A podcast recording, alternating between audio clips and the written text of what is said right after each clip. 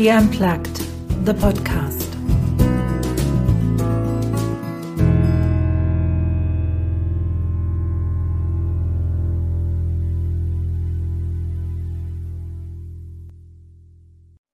Welcome to yet another episode of uh, my podcast, She Unplugged. And today, uh, in the midst of the crisis we're all living through, I've got actually, for me, and I think for you, the listener and the viewer, the perfect guest. Because my perfect guest today um, is, is helping us, and I say us consciously, is helping us to get through crises and difficult situations by using certain tools. And those tools, she's not using just for the fun of it because, no, she's using them because she had to out of her own life story. And I'm very curious to hear a little bit from, from that. Betty Ann, welcome to the podcast. Thank you. I'm so delighted to be with you and with your uh, listeners today. And I hope that everything we talk about will be meaningful and will be for everyone's highest good. Yeah, that, that's that's a lovely intention. We keep that in mind. Betty, uh, let, let us start by just introduce yourself uh, to the audience. Um, so I know you're located in Canada, but what do you do in Canada? Well, you're I'm I'm talking to you today from my lake house, which is outside of Toronto. I was born and raised in a small town in Saskatchewan, which is in the agricultural prairie heart of our country. And I had my career there and I was a corporate executive and I was worked for a large mining company. I traveled to Europe often to see investors and to talk to companies that we might be interested in buying. And so I had a very well established corporate career. And then I decided that I have, I decided I'm basically a person that likes to grow. And everything I had done there, I felt like I've been there, done that, got the t shirt, even the keychain. and so I uh, decided that I could afford, luckily, to quit my job and pursue things that I thought were more in line with maybe my higher purpose. And so since then, I have been focused on helping women advance in the workplace because I know it's very difficult for women in male dominated businesses, especially. And I knew that coming from the mining business. I designed and sponsor a program at our university for working women to help them find mentors in the workplace because that's proven to be a way that keep women in the workplace. And I've done a lot of speaking, and my experiences as a corporate executive, a single woman for many much of my career, and on the management team with a lot of men, got me very interested in the topic of gender. So we could do an entirely separate session on gender. And I ended up writing a book called Gender Physics, which is all about how we people are born, they're labeled pink or blue, and with that, we heap all these expectations on them as to how they should live and act. And how I think that's to our detriment because we're then stopping ourselves from expressing ourselves as individuals.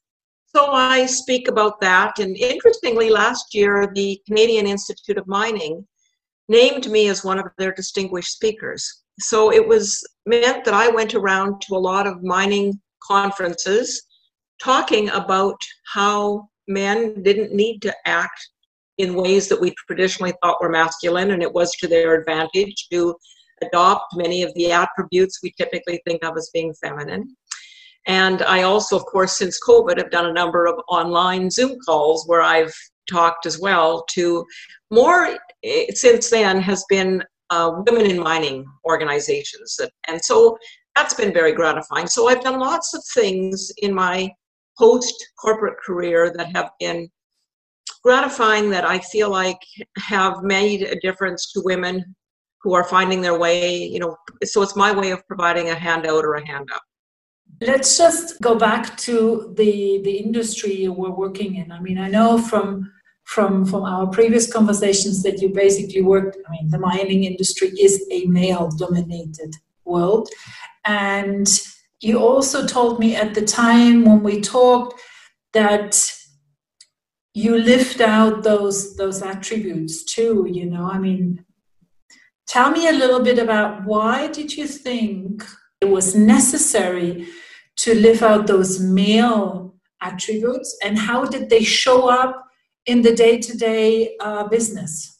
First of all i think that since the industrial revolution we've had cultural values that say efficiency is where it's at. And the more you produce, the more valuable you are. And then when you work in a mining company, efficiencies are one of your key metrics. And so I think that I felt like in order to be accepted by the guys that I worked with, I really had to produce a lot. And I had to not only produce a lot, but I had to produce things perfectly because I didn't want, I didn't feel like I had the same margin for error. And as a result, that meant that I felt like I had to put out a lot of work and it had to be perfect work. And for to understand sort of polar opposite poles, you know, of putting out a lot of work and putting out perfect work are two polar opposites, and that makes it very difficult. And so I set myself a really high bar. And I think that it made me successful, but I did it at the expense of my own health. I completely wore myself out. And then, of course, I was married and I wanted to, you know, be the have it all woman and I wanted children. So I ended up having two children, 18 months apart. I worked on Monday with both children. I worked on Monday and had the babies on Tuesday. And then on six weeks later, I went back at the office and I had read all the books that say that how important it is for you to nurse your children. And so I was bound and determined that I was still going to nurse my children. So I was traveling in my job and I was expressing milk on the road. And my oldest child decided to reverse her days and nights because she decided she didn't want a bottle during the day. She would wait for me to come home at night, and she would then nurse every three hours all night. And so, as you can imagine, I got really worn out. Mm-hmm. And I ended up getting mono. And when I went to the doctor, the doctor said, Well, you've got three months, three weeks to three months where you're going to be very tired and I didn't want to miss a day of work because I didn't want all these guys that I worked with to think that I was somehow weaker than they were or that being a mother was going to affect my performance. If you follow the Enneagram, at all, I'm a three on the Enneagram, and that's all about performance. So I was, in many ways, creating my own self worth by performing superlatively, in my mind, as an executive and as a mother. And so after three months, it hadn't even taken a dent out of the mono. I, I was still going to work every day, but I was coming home every night and just collapsing on the couch. And, you know, that's when I really found out what a good father my husband was because, or a good parent, because he did really everything with those kids at that point while I just could hardly do anything. And I also found that I couldn't accept any social engagements or I would get sick because I'd be too worn out. So, you know, if people were having a party or a dinner, I had to decline.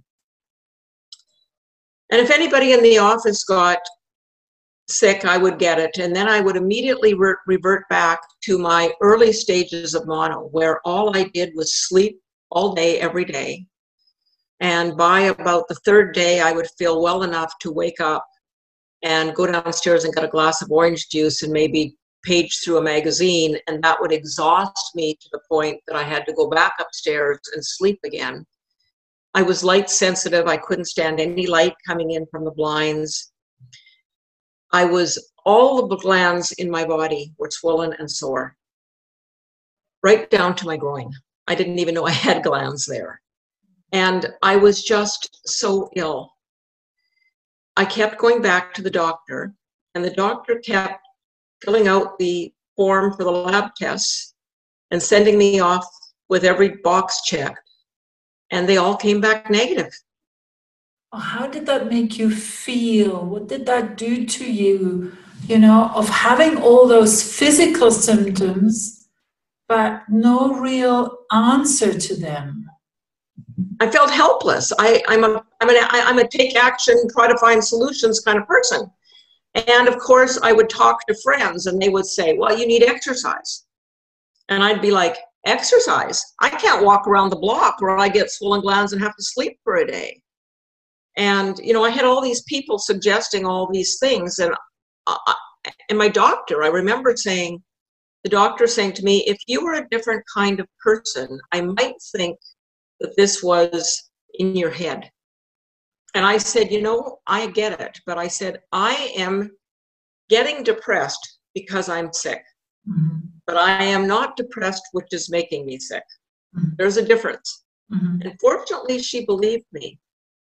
So I came down with mono in February of 83. And in I went for two years where I worked, couldn't accept a social engagement, was constantly getting sick if people in the office were sick. I became very germ conscious. Like I am perfectly trained for COVID. I'm driving my husband nuts. So what happened is they kept sending me to other doctors, specialists. Nobody was coming up with anything. In January of 1985, my doctor sent me, actually, she sent me in May of 85 to the special uh, infectious disease department at the university. And they said, We are going to diagnose you as our first case of Epstein Barr syndrome. And they said Epstein Barr syndrome only came out in the medical, medical journals in January of 85. And I was diagnosed, the first person in our entire province, in May of 85. And what and that was the precursor to what they now call chronic fatigue.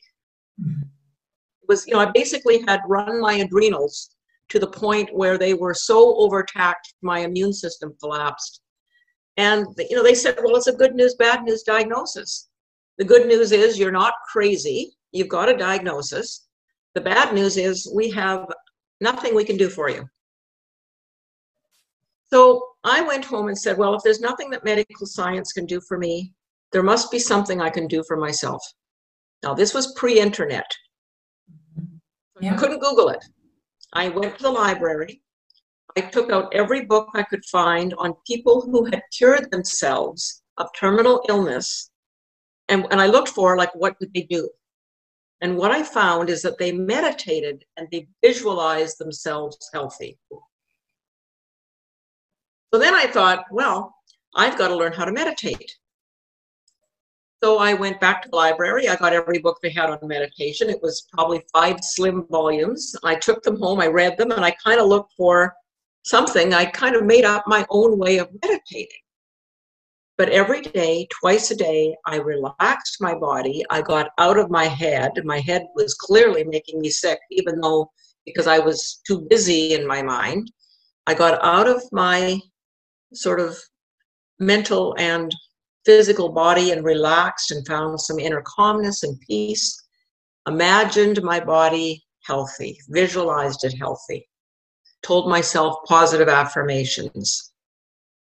And I can tell you that within weeks, I started noticing differences.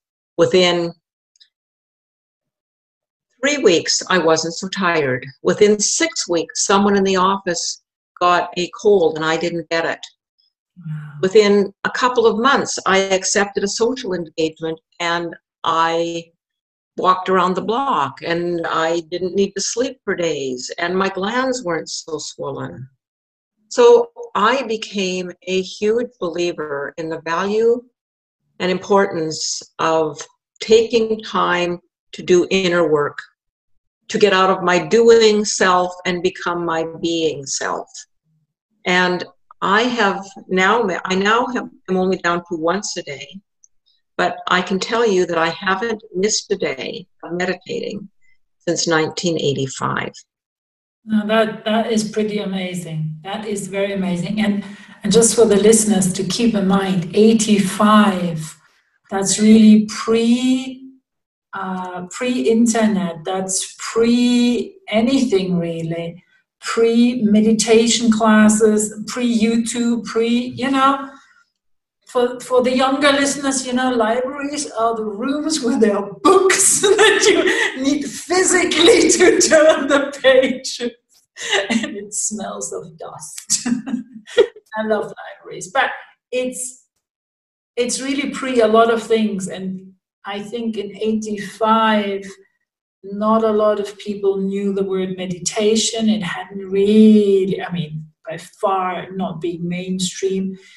Even i mean i'm just asking myself at the end visualization was that already a term at the time? Not much. And i can tell you that you know as you can imagine my friends are fairly conventional.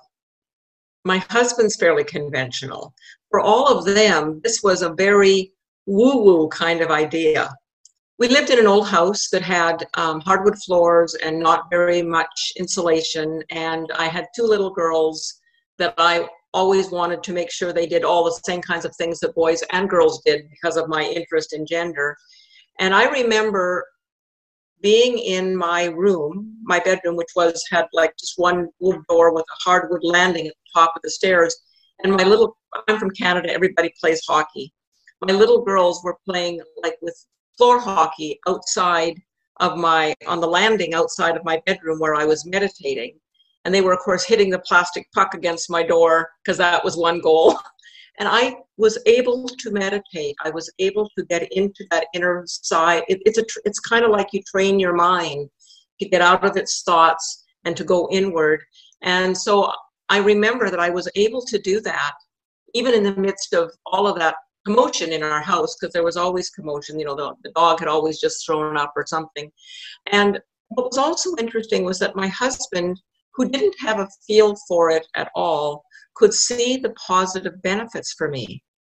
And if we had a busy day, he would always say, well, okay, when are you going to find time to meditate? Or you maybe should go upstairs right now and meditate. Like I got a real support from him in doing it, even though it was completely outside of his sort of realm of experience. And it was interesting. It's interesting also how many of our friends, so a guy that he golfed routinely with, um, who would never, you know, he sold commercial real estate and was very successful. He put together deals. He was very macho. About, you know, in 2016, he had a heart attack and realized that he needed to do something to improve his health, and he has started meditating. And now, this is somebody that probably then was kind of like, I don't know what she's doing, and I don't even want to hear about it. Now he's meditating, and it's something that we share and we talk about it. So it's really very interesting how it has become mainstream and how important it is. It, there's two words that are out there. One is mindfulness, and one is meditation. And mindfulness is really focusing on being in the present moment, which is getting out of all those repetitive thoughts, fears, anxiety. I was at a workshop once where a our workshop leader had us get up every morning and take a walk. And as we walked, we were supposed to just look at things in nature and say their name and then describe them. So you would say tree, leaf, green, smooth, grass. You know, so you would sky. And so it was her way of getting us to focus on the here and now. And that's mindfulness and something that probably all of us need all the time because if you're somebody like me that my you know my enneagram number is a three and i want to perform it's natural for my mind to start planning what i'm going to do that's going to give me satisfaction. So mindfulness is important to just bring yourself into your being and actually take deep breaths, you know, so that you then feel you kind of, oh, yes, I'm in this body. You know, I remember when I was in my worst states going for a massage, and my massage therapist would say, Oh, you've got this huge bruise on your hip. What did you do? And I'd be like, I have no idea. I'm hardly ever in my body. I'm always somewhere else. I'm either in the past rethinking something or I'm in the future planning something. Like this is about being in the present. And so mindfulness is chewing your food and really tasting it. It is, you know, when I've had difficult circumstances in my life, I've done things like sit at my desk and just admire the vase that I have sitting there like see the beauty in things that are around you and really listen for a bird chirping as opposed to just being in such a hurry that you're not listening for it. So that's mindfulness. It allows you to feel joy where you are right now, to see beauty in things and actually feel, you know, I think that allows you to feel love. And there's healing in love, in the power of love.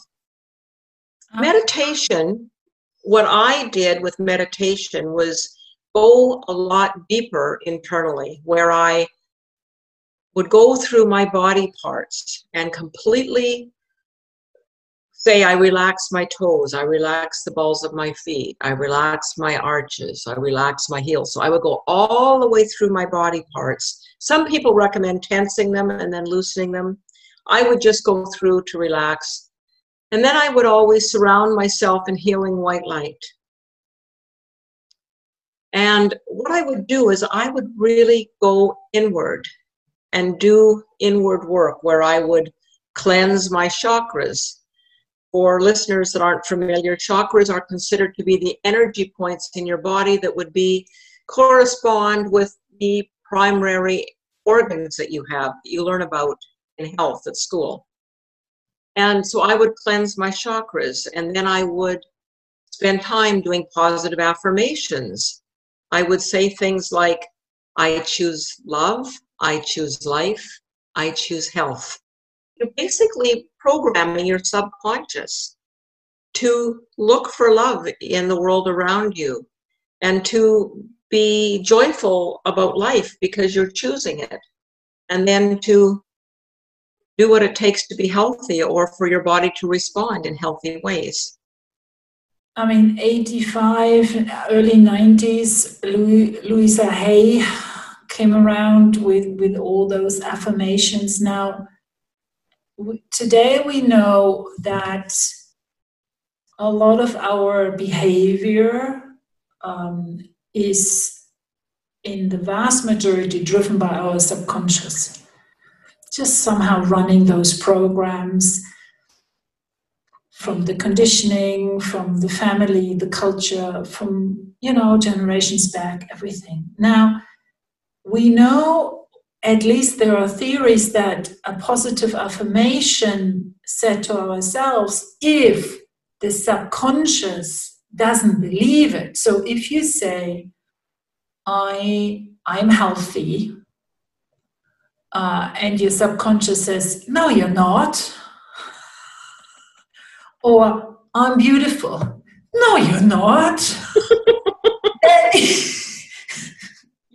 you hear which one I'm choosing.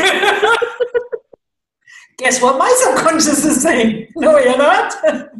now, how can we work with our thick headed, stubborn, subconscious and get those affirmations, get those positive things um, or the positive thinking implemented, not just in the conscious mind, because nothing registers there, but deeper. How do we do that?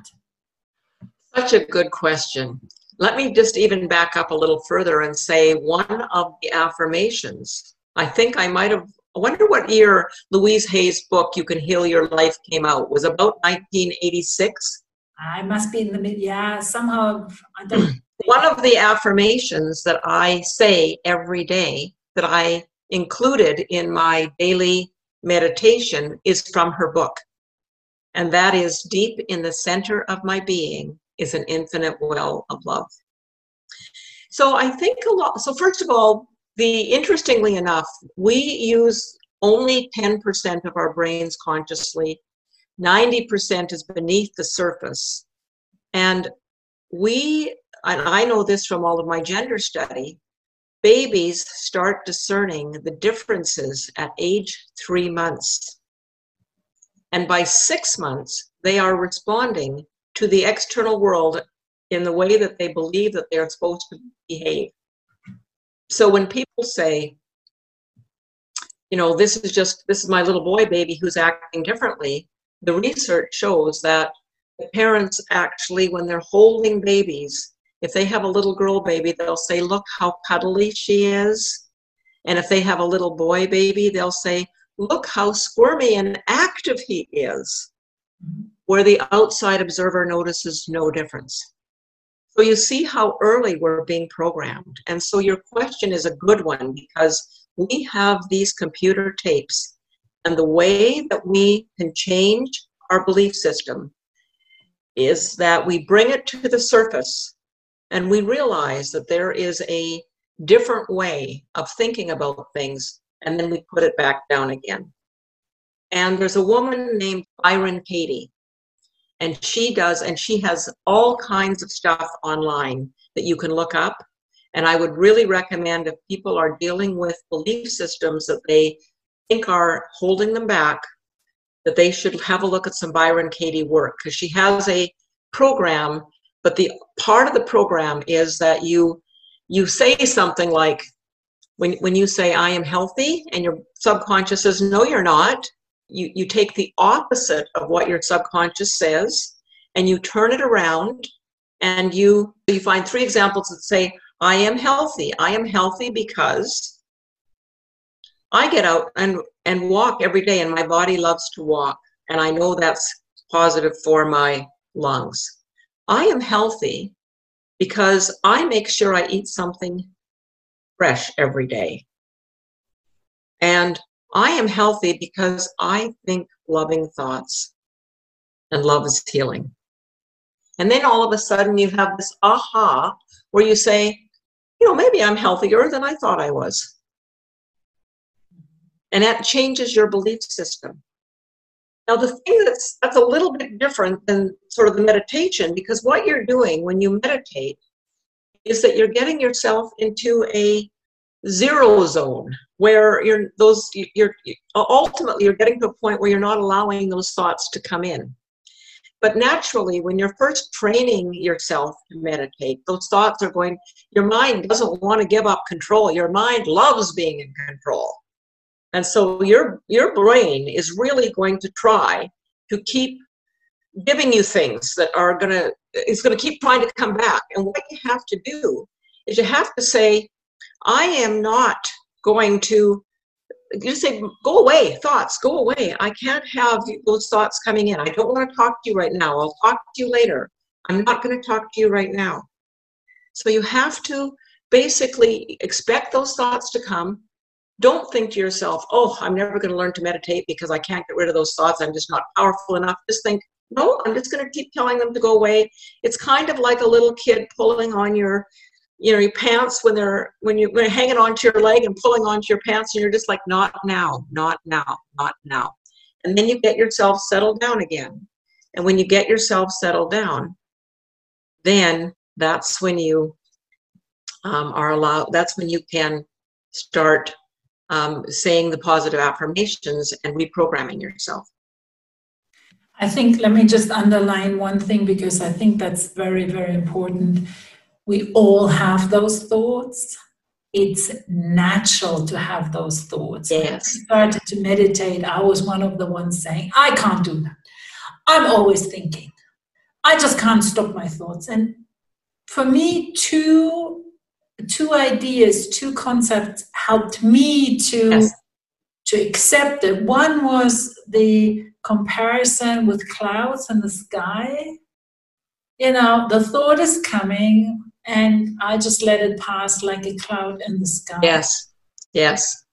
And the other one is from from a yoga teacher um, I know. She says, um, when the thought is coming, just have a, a, a chest drawer next to you. Open it later, closed back to you, and and I literally did that during the meditation. The thought would come, oh, I need to do that. Okay. Open the drawer, later, close. Or other thoughts would come where I said, well, I don't want to go back there later. And that would be a drawer bin or inspiration or whatever. But these two helped me personally to um, to accept that that is a natural process and that there's nothing wrong with me. And I like your idea of basically using the affirmations in a certain way of, um, well, I wouldn't say tricking our subconscious, but helping our subconscious to get reprogrammed. Now we've talked so much about it. And we agreed that we would try this experiment and that you would guide us through a meditation. I would just suggest that everyone, where they're sitting, to just sit comfortably, um, put your feet flat on the floor, put your hands on your knees. It's helpful even to turn them up and put your index finger against your thumb because then you're in a receiving mode of the energy. And take a deep breath. Close your eyes and take some deep breaths. And let's just walk ourselves through some relaxation. Let's bring some relaxation into our toes, into the balls of our feet, into our arches, into our heels up into our ankles and our calves and our knees. Feel the relaxation flowing into your thighs, into your pelvic area, up to your stomach, into your chest, into your neck, and up into your head, down into your face, into your eyes, into your nose and your mouth. And now surround yourself counterclockwise with a healing white light. It starts at the crown of your head and goes all the way down around your body, right down to your feet. And know that you are protected. I want you to imagine that you're getting up and you're walking outdoors. You're opening the door to your house and you're walking outdoors. And there in front of you is a red canoe. I want you to get into that canoe and feel the color of red flowing through your body. Your whole body feels that color of red. And now you get up out of the canoe and you reach for an orange that you see on the tree that's hanging just above the canoe. And you take that orange down and you put your thumb into the peel and you put you make a hole and you squirt it in your mouth and you feel the color of orange all throughout your body and you walk ahead and there is a field of the most beautiful daffodils and you walk along and you feel all the colors of those daffodils. And on the other side of the field is beautiful green grass. And you lay down in that grass, and your body, all of you, feels the green of that grass flowing through you. And you look up at the sky and you see the blue of the sky, and you feel at one with the sky, and you're blue too blue like the sky, floating in the sky. And when you come back down ever so gently, there's another tree, and this one has beautiful big plums. and you eat that plum and you feel that color of purple flowing through you. And then you look down and you see a crocus, a beautiful little mauve flower, and you pick it up and you smell it and you hold it against your face, and that color of mauve is flowing through you.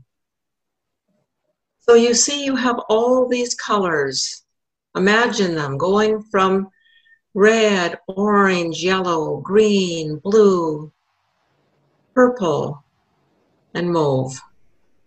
And know that you are connected and cleansed and ready to start your day. You can open your eyes now. I don't want to. Thank you. Mm. That was beautiful. And I think what is important to notice how a simple it is and very fast. How can we incorporate simple simple meditation steps or uh, mindfulness exercises into our busy schedule, and I make that question a little bit difficult. Incorporating and helping our family to do it with us. So, I verbalized our last meditation, and, but I am now feeling the effects of having done it as well. So you don't have to just be on the receiving end, feel its benefits. When my children were little and growing up, I did this meditation every night with them before bed. And what that did is it settled them down, but it also settled me down. And so I think that we can incorporate it in our lives by doing it with others, especially if you're a mother and you can do it with your children. There's no doubt that when we are experiencing all of this COVID, it's creating anxiety because all of us want our worlds to be predictable. And when they're not predictable, that, that uncertainty creates anxiety. And we can't control it. We, you know, anxiety puts us in a fight or flight um, in our in our systems and it's something unseen we can't fight it we can't flee from it we don't know it's invisible we don't know where it is and we don't know what we're facing so all we can do is accept and i'm back to quoting byron katie here that it is a it's an uncertain universe but it's a friendly universe so if we can constantly remind ourselves that what is happening is happening it's friendly. The universe has a reason we're going to be better for it. And I'm thinking, I'm looking at your poster behind you, a Buddha. And I know that there's a Buddhist parable about a man who something negative happens to him, and all his neighbors say, Isn't that terrible? And he says, We'll see. And the next thing you know, that you know, he fell off, his son fell off the roof and broke his leg, and everybody says, Isn't that terrible? And the man says, We'll see. And the next week, they call all the young men to war, and his young man doesn't have to go because he's got a broken leg. So it ends up being a good thing. And everybody says, Isn't that good? And he says, We'll see. And so the things that we think are bad or good, often with the with a gift of time, we look back on them and see, wasn't it good that that happened, although it seemed like a crisis at the time? So, you know, I think that letting go of our need to control and to have a predictable universe will help us with our anxiety during covid and if we can remember that it is a unpredictable world but it is a, it is an unpredictable universe but it is a friendly universe and the things that we think are terrible now might be good in the long term and the way that we can get out of all of our crazy making thoughts about it is to use mindfulness. And ultimately, mindfulness helps us see the joy in the present. And meditation helps us find the joy in our inner being. And when our outward world is too much, we need, and we haven't been well trained in our world to go inwards. And so that's what meditation gives us. It gives us the ability to find joy regardless of the external circumstances. Could you maybe think of a couple of examples where we could sense that we are in control of that part in our lives? Well, I do think that breath is one of the most important things. Like, just that's, you know, our breath happens involuntarily, but we take the time to take a big body breath and expel it, it there's all kinds of medical benefits. It lowers our blood pressure. And so I think that is one of the things we can control. And just taking a moment to take back control of our lives by taking some breaths and getting back to the present moment, finding some beauty in some things, just taking a walk is something we can control. If we take control to do that every day. And have you incorporated uh, gratefulness into your daily? Oh, interestingly enough, you know, I was on a call where somebody said, What has been your COVID silver lining? and, you know, I thought, I think I've become more grateful because it's caused me to stop and say, Aren't I lucky that I can come to a lake house, that I can look outside and see water? And so I actually have been at night mentally before I go to sleep at night saying three things that I'm grateful for that happened during the day. And what that has done for me is I find that during the day, when I take joy out of something, I think to myself, oh, I have to remember this for night tonight. So I'll remember to, like, it's almost like I'm stopping myself and reminding myself, and that makes the joy bigger. It's a little bit the mindfulness practice helps you with the gratefulness. Yes.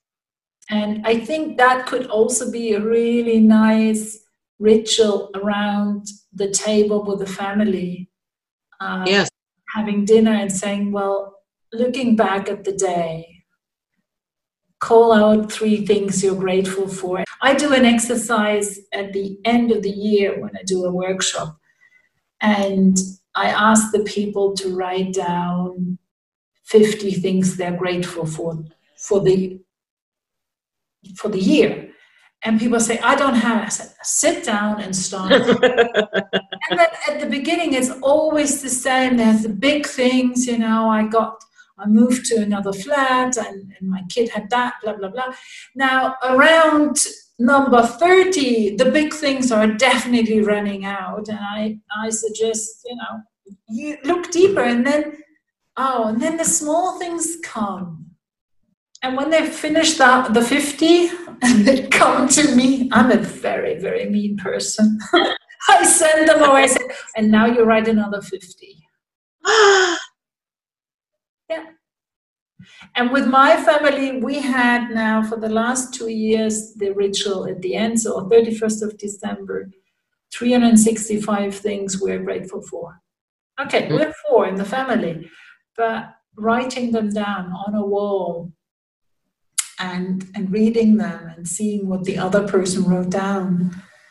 Um, and sometimes my daughter would write something down, and that would make me think, "Oh yeah, I can. I'm also grateful for that." I think those small things in life uh, are highly underrated for those who are still in the office. I would like to give them something practical where nobody might notice that they're either taking a deep breath to calm themselves or that they are doing any of these exercises, what would you suggest? Especially, let's just take your example being in a male dominated environment, open space, you know, people seeing, hearing everything you do how can you incorporate a little bit of that in your daily practice? I always found when I was at the office, the most important thing for me was detachment. Mm-hmm. Because I found that I was there and I would get so wound up in everything that was happening, and I had definite ideas about the way I wanted things to turn out. And that made, and that control again gave me anxiety. And so one of the things I really needed to do was practice detachment. So I would find that I would do things, silly as they were, like I would think to myself, well, okay, I am image conscious, so I make sure that I always write with a certain kind of pen because people will look at me and think of me a certain way. So for me to detach, I am going to find the ugliest pen that I can. I'm going to chew the end on it so people will look at it and say, I can't believe that she's using that pen and I'm going to use it every time that I become. I've got a pencil case on. I've got a pencil holder on my desk, and every time that I'm getting overly attached, I'm going to pull out that pencil, and it's going to remind me that and that I do not need to be attached to this or to what I think people think of me. This and that, you know, it, it's a friendly universe, and maybe things are going to turn out differently than I want, and it's going to be for the good. Wow, I like that. I like that. I have to get myself an ugly pencil.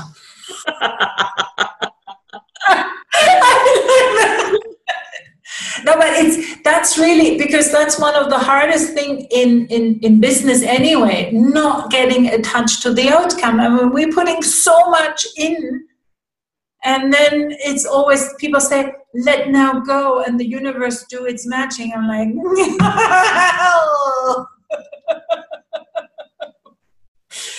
ugly pencil.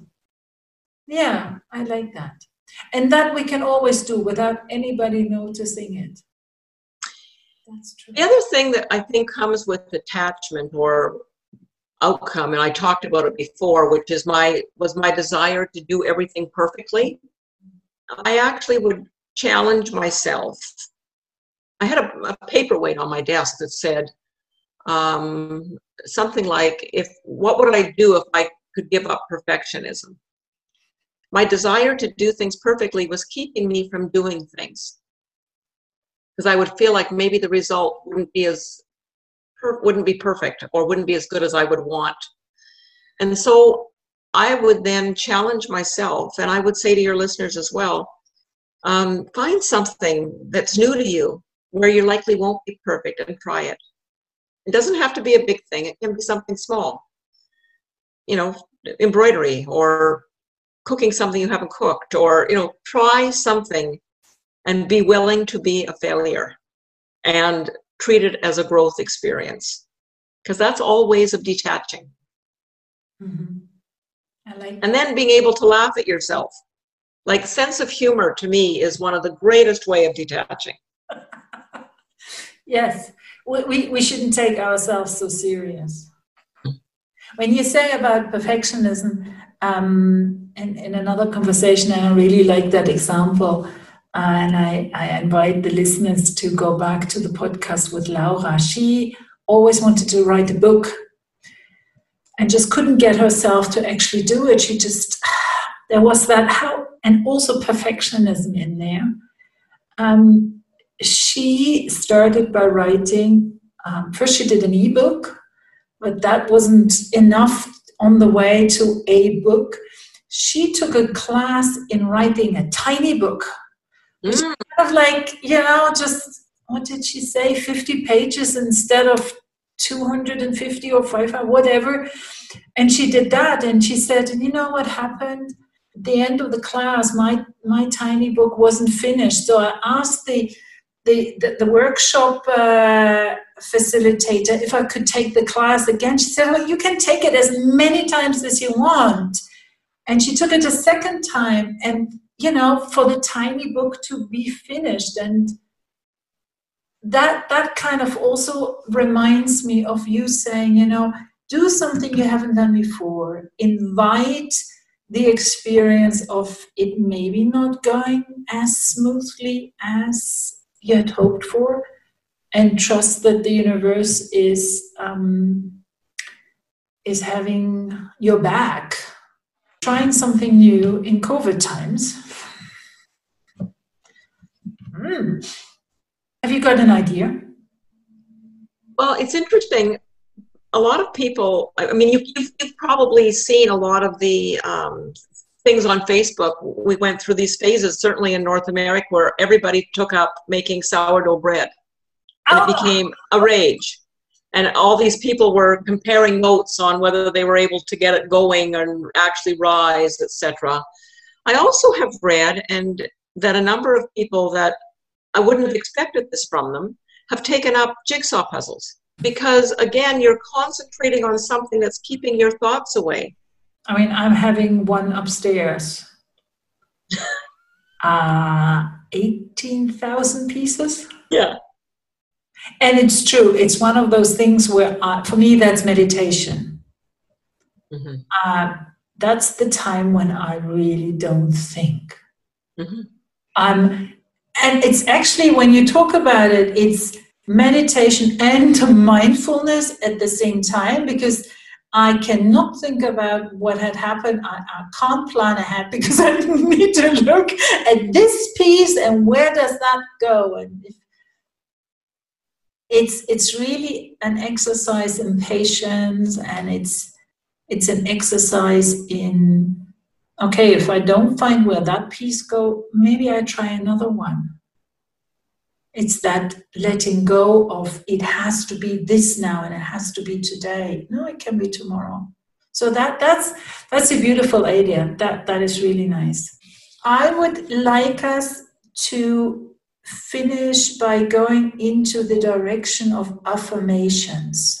How can they come up with affirmations that work for them? Well, Louise Hayes, in her book, of course, her affirmations all start with a health issue. And interestingly enough, I shouldn't get a lot of credit for doing a whole lot of meditation since 1985 because it was precipitated by being very ill. So I felt like I needed to meditate in order to stay healthy. I had a real motivation. So unfortunately, as humans, we tend to get our wait until we're in a crisis mode before we adopt a good practice. So in her book, all you have to do is look up I have a sore knee and what knees mean, and then there's a a, a affirmation that you can say. One of the things that I think we make a mistake, our mistake as humans, is that when we visualize what we want, we're way too specific.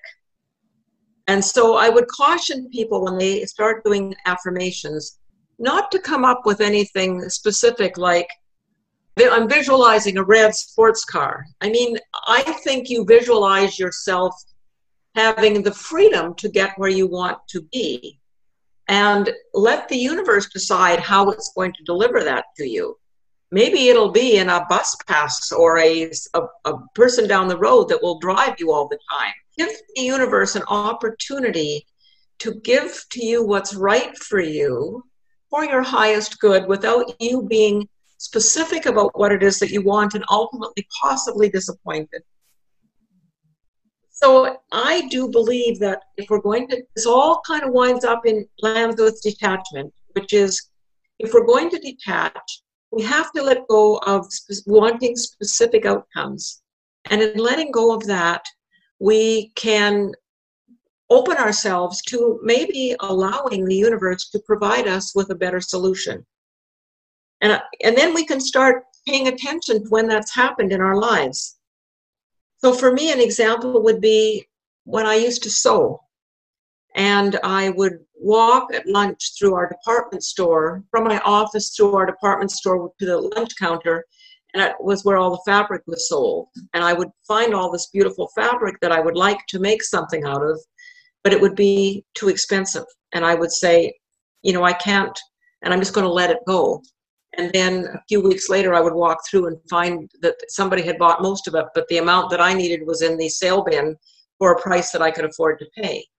And so that was the universe giving me, without me demanding that I had to have it the first time when it was beyond my budget.